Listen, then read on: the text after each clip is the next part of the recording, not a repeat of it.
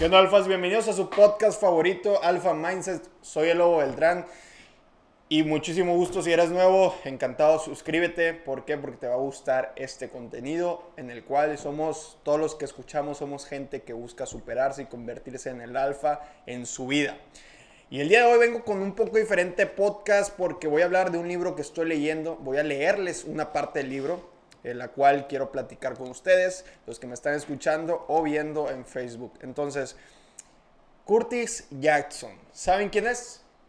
¿Alguno de ustedes ha escuchado de él?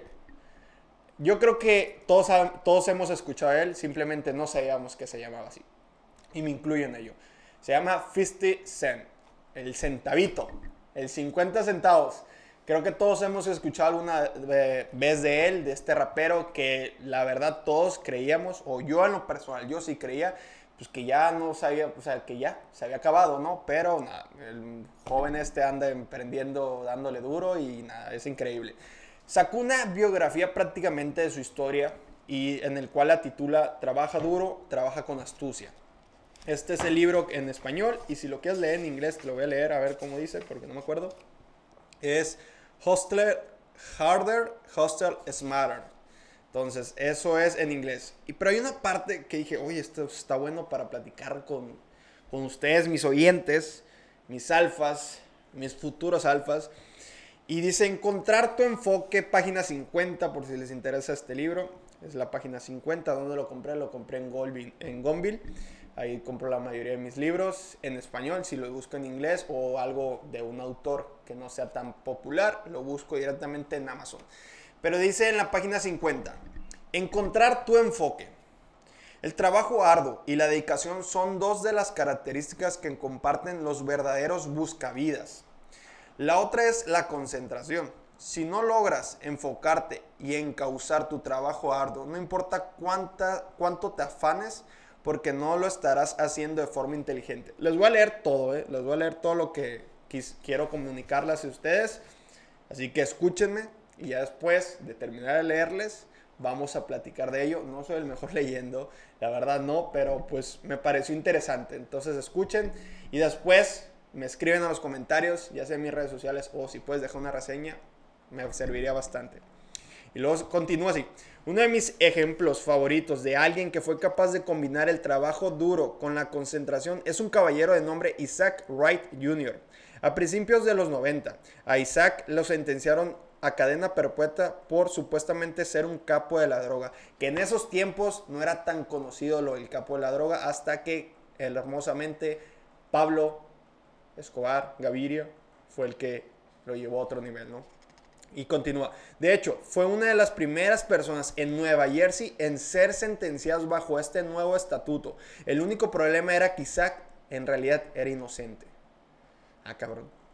Entonces, Isaac se negó a aceptar su sentencia y comenzó a buscar formas de anularla. Y no buscó un abogado vean lo que sigue. A pesar de que no tenía formación legal, se dispuso a aprender derecho en la biblioteca de la prisión. Carajo, en la biblioteca de la prisión me, me hace pensar y digo, o sea, ¿cómo concentrarte cuando hay un chingo de gente donde no te puedes ni voltear porque te pueden, te pueden matar literal si no les caíste bien?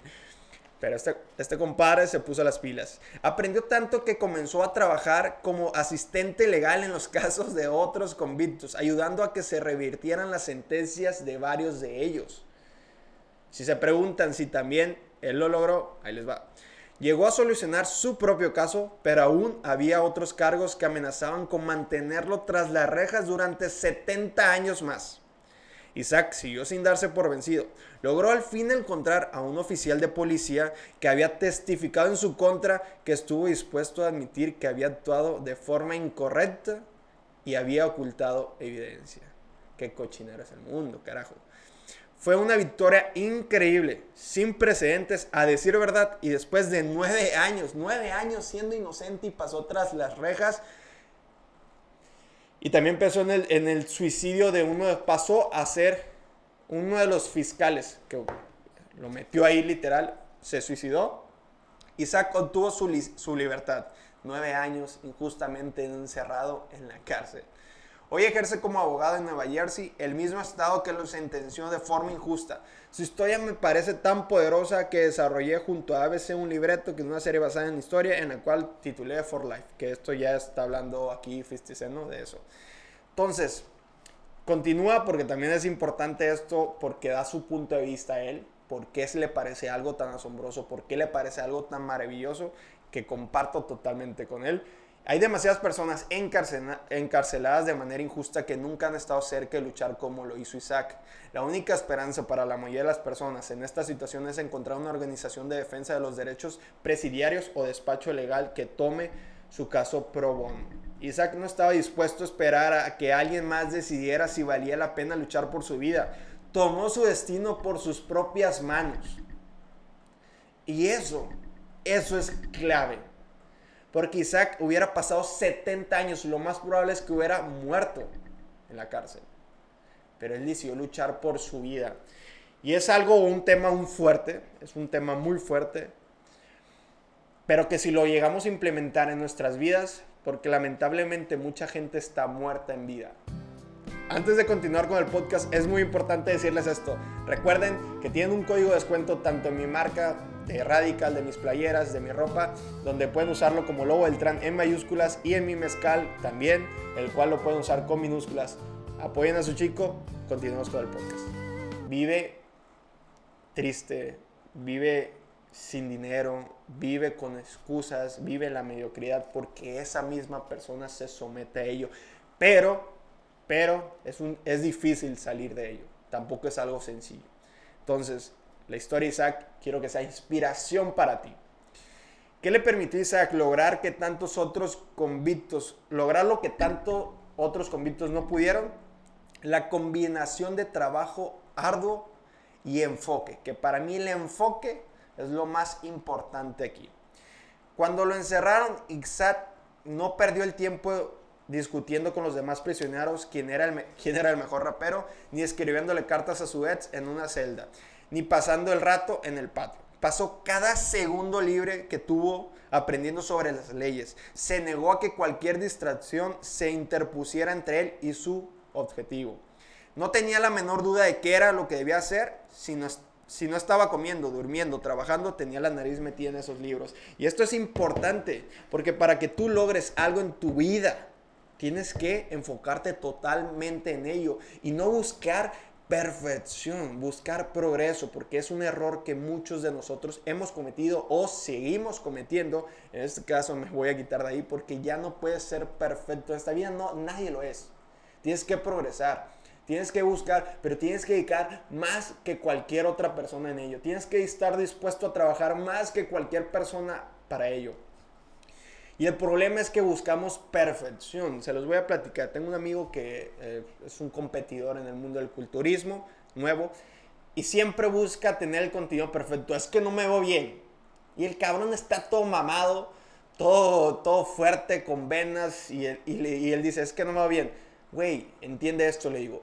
Eres muchísimo más que cualquier persona físicamente. ¿A qué me refiero? Tu cuerpo no lo tengo ni yo, cabrón. O sea, tu físico, pero él está en volumen, entonces no se ve bien. Le digo, lánzate a hacer las cosas. Esto lo platicamos hace nueve meses y, sigues de igual. Porque busca que el momento sea perfecto para iniciar. Cuando imagínate, este cabrón teniendo que estar en la cárcel, luchando por su libertad, con prisioneros que probablemente lo pudieron matar, violar, etc. Él se enfocaba cada tiempo libre. Podrás decir, ay, pues tenía tiempo. Y tú no lo tienes realmente. Tú estás utilizando tu tiempo de manera correcta. Te estás enfocando como deberías. Volvemos al libro y dice, en un principio fue difícil, los libros de derecho no están escritos para aficionados, que en lo personal yo nunca he tenido un libro de derecho, sí me he informado un poco y no le entiendo ni madres. No cualquiera puede entender sin, tener educación previa, pero con el tiempo el lenguaje de los textos comenzó a fluir con más facilidad. Conforme Isaac empezó a trabajar con los abogados y ver cómo ayudaban a los otros presos, se fue emocionando. Eso generó un aliento que lo impulsó a estudiar con más ahínco aún. Terminó cursando los cuatro años de la carrera y se graduó, ¿no? Eso se los voy a resumir. Pero nada de eso hubiera ocurrido si Zack se hubiera, se hubiera permitido sentirse derrotado. En la vida va a ser normal que nos peguen y nos tumben y suframos una derrota, pero nunca está permitido no levantarse. Y nos volvamos a una película llamada Rocky. Todo el mundo la ha visto. Y si no la has visto, te la recomiendo porque te va a dar un, un plus de motivación si es lo que estás buscando. Donde es Rocky 4 o 5, donde habla con su hijo y le dice, no se trate cuántos golpes des, sino cuántos golpes recibas y sigas continuando. Continuamos con el, con el, libro y dice, si en algún punto del proceso hubiera sentido confusión respecto a lo que intentaba hacer, no habría podido forjar su propia llave para marcharse. Todo sucedió gracias a su determinación para salir en la cárcel. Vuelve a tu vida. Volvamos a nuestras vidas. Determinación para alcanzar nuestros sueños. Tienes, ok, tienes una meta material, digamos que es un carro trabaja todos los días por ella, que no sea lo principal porque lo vas a lograr en algún punto si, si, si vas como perro, si todos los días le das, ten metas más grandes porque esa la vas a alcanzar lo más probable. Entonces, la historia detrás del viaje Isaac era perfecta para la televisión, entonces hicieron una película que ni siquiera salió, salió al mundo, sino en pantalla chicas, no sé cómo funciona el mundo del cine. Y vamos a otra cosa. Isaac no estaba buscando joyas, carros, etc. Lo que estaba buscando era la, meta más importante, su libertad. Y es duro porque si lo trasladas a, la vida de, de, cualquier persona que no está en la cárcel, la gente no es libre, la gente es prisionera de su propia vida. Ellos no controlan su vida, su vida los controla a ellos. Y vivimos, cuánto en este mundo ahorita en estos tiempos, cuánto realmente llegamos a vivir. Entonces,